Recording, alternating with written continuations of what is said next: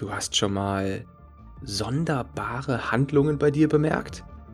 Du hast dich dabei beobachtet, wie du unkontrolliert zum Kühlschrank gelaufen bist und aus deinem Mund sind verrückte Ausreden gesprudelt, weil du auf der Couch liegen bleiben wolltest?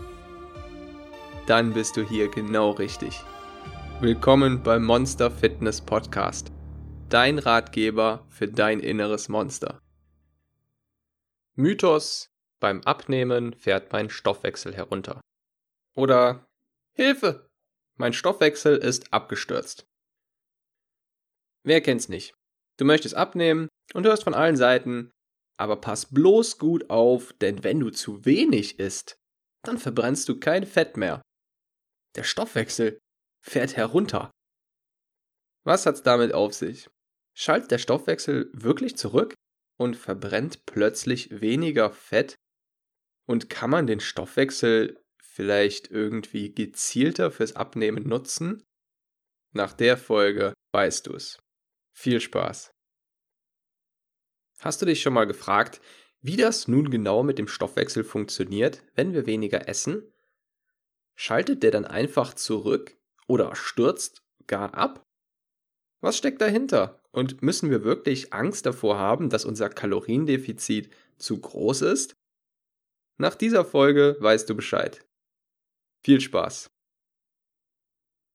Es war einmal ein kleines Monster, das im Körper eines Menschen hauste. Wenn es seinem Wirt gut gesinnt war, nahm es alle Kalorien, schmiss sie auf ein großes Lagerfeuer und führte seinen Monster-Kalorien-Verbrennungstanz auf. War es aber schlecht gelaunt, so konnte es sein, dass es sich an sein Spinnrad setzte und aus jeder einzelnen aufgenommenen Kalorie zwei machte.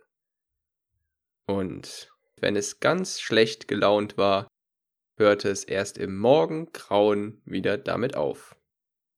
Ein Märchen, über das du wahrscheinlich so oder so ähnlich schon mal gestolpert bist, wenn du dich mit dem Abnehmen beschäftigt hast. Nun ist natürlich die Tatsache, dass es so ein Monster gar nicht gibt. Wer hätte es gedacht? Es gibt auch kein anderes Wesen, das in uns drin sitzt und auf magische Weise ab einer bestimmten Kalorienzahl unseren Stoffwechsel herunterfährt oder zum Absturz bringt.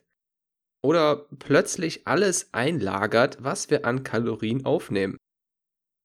Ein Weg, um sich hier schnell Klarheit zu verschaffen, ist einfach zu verstehen, was unser Stoffwechsel denn eigentlich genau ist. Unser Stoffwechsel ist die Summe aller chemischen Prozesse, die in unserem Körper stattfinden. Nicht mehr und nicht weniger.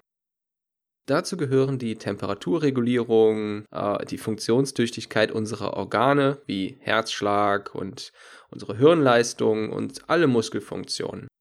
Nun ist wichtig zu beachten, dass eine Kalorienreduktion nur sehr geringfügig zu einem niedrigeren Kalorienverbrauch führt. Unser Kalorienverbrauch entspricht immer ungefähr dem normalen Körpergewicht.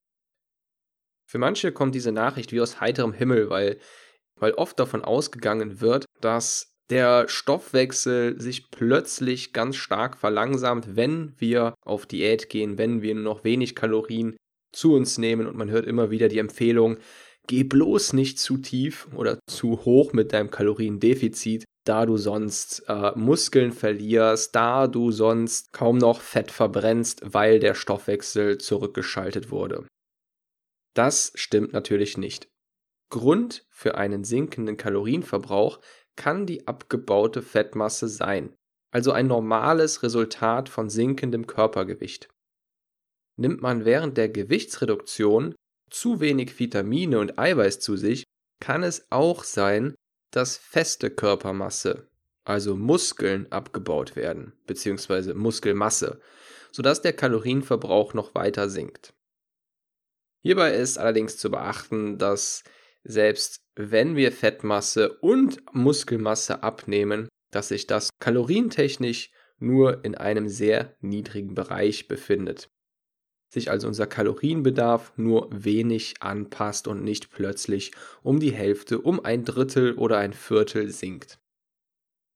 1993 wurde eine sehr interessante Studie durchgeführt, die hat genau untersucht, ob sich der Energiebedarf über das zu erwartende Maß aufgrund des sinkenden Körpergewichts gesenkt hatte oder nicht. Man hat also geschaut, okay, da hat jemand abgenommen, ähm, hat sich dann tatsächlich auch der Kalorienbedarf ja wirklich so stark gesenkt. Hier ergab sich aber kein Unterschied zwischen Frauen, die stark abgenommen hatten, und solchen, die nie übergewichtig waren. Das heißt, der Kalorienbedarf hatte sich schon gesenkt, allerdings nicht mehr, als es aufgrund der verlorenen Kilos zu erwarten war. Jedes Kilo Fett muss mit Blut versorgt werden und somit wird pro Kilo Fett, das man am Körper mit sich herumträgt, der Kalorienbedarf um ungefähr 4 Kalorien pro Tag erhöht. Bei 10 Kilo wären das also ungefähr 40 Kalorien, die man am Tag mehr zu sich nehmen könnte. Es gibt noch eine Studie von 2000, die hat mal untersucht, ob sich ein verringerter Energieverbrauch ergibt, wenn man mit nur 800 Kalorien am Tag abnimmt.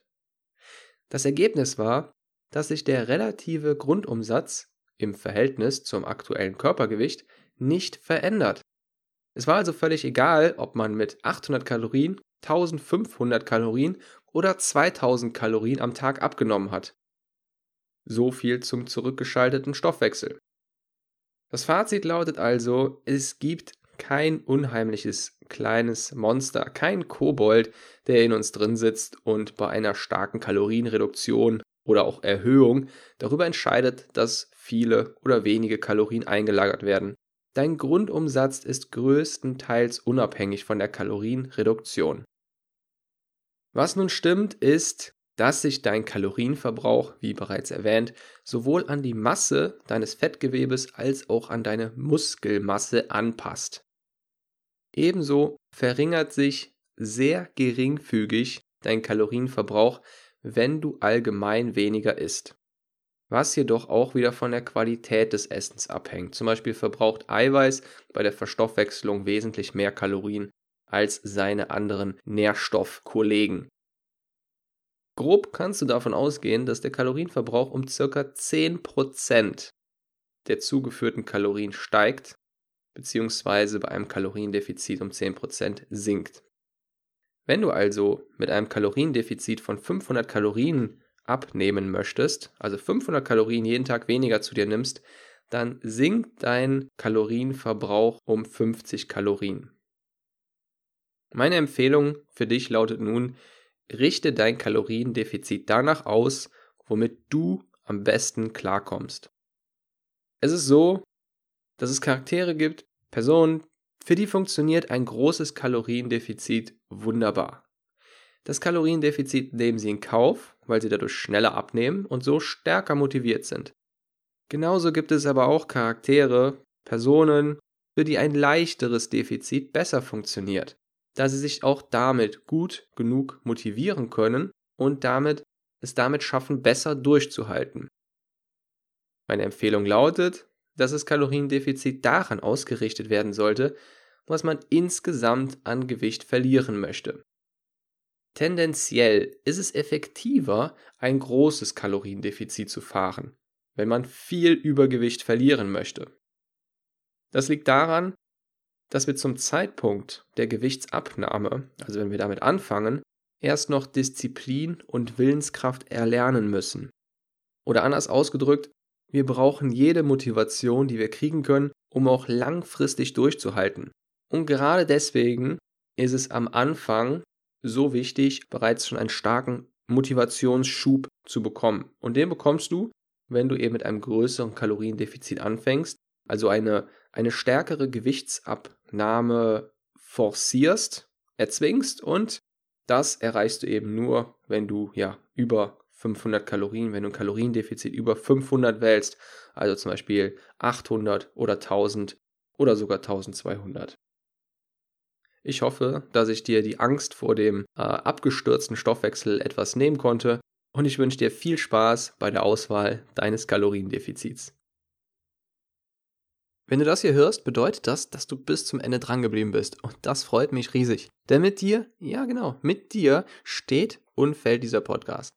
Wenn dir diese Folge gefallen hat und du den Podcast noch nicht abonniert hast, dann bist du jetzt herzlich dazu eingeladen, das jetzt zu ändern. Am einfachsten gehst du dazu einfach auf iTunes, suchst dort nach Monster Fitness und klickst auf Abonnieren. Alternativ kannst du den Podcast auch auf der Plattform monster-fitness.com slash podcast abonnieren. Wenn du Feedback hast oder die Interviewpartner einfallen, die ich interviewen kann, schick mir doch einfach eine E-Mail an info at monsterfitness.com. Mehr Infos und die Show Notes zu dieser Folge findest du unter monster-fitness.com slash podcast. Dort findest du auch Links zu Monster Fitness auf Instagram, Facebook und so weiter. Noch eine kleine Bitte zum Schluss. Wenn dir der Monster Fitness Podcast gefällt, wäre es das Größte für mich, wenn du eine 5-Sterne-Bewertung und ein paar nette Worte hinterlässt. Jeder Kommentar und jede Bewertung wird von mir gelesen, gibt mir Energie und motiviert mich, denn mit deiner Bewertung hilfst du diesem Podcast dabei, leichter gefunden zu werden von Menschen, denen diese Beiträge ebenfalls weiterhelfen. Ich danke dir und bis zur nächsten Folge. Wenn du das hier hörst, bedeutet das, dass du bis zum Ende drangeblieben bist. Und das freut mich riesig. Denn mit dir, ja genau, mit dir steht und fällt dieser Podcast. Wenn dir diese Folge gefallen hat und du den Podcast noch nicht abonniert hast, dann bist du jetzt herzlich dazu eingeladen, das jetzt zu ändern. Am einfachsten gehst du dazu einfach auf iTunes, suchst dort nach Monster Fitness und klickst auf Abonnieren. Alternativ kannst du den Podcast auch auf der Plattform monster-fitness.com slash podcast abonnieren. Wenn du Feedback hast oder die Interviewpartner einfallen, die ich interviewen kann, schick mir doch einfach eine E-Mail an info at monsterfitness.com. Mehr Infos und die Show Notes zu dieser Folge findest du unter monster-fitness.com slash podcast. Dort findest du auch Links zu Monster Fitness auf Instagram, Facebook und so weiter. Noch eine kleine Bitte zum Schluss. Wenn dir der Monster Fitness Podcast gefällt, wäre es das Größte für mich, wenn du eine 5-Sterne-Bewertung und ein paar nette Worte hinterlässt. Jeder Kommentar und jede Bewertung wird von mir gelesen, gibt mir Energie und motiviert mich, denn mit deiner Bewertung hilfst du diesem Podcast dabei, leichter gefunden zu werden von Menschen, denen diese Beiträge ebenfalls weiterhelfen. Ich danke dir und bis zur nächsten Folge.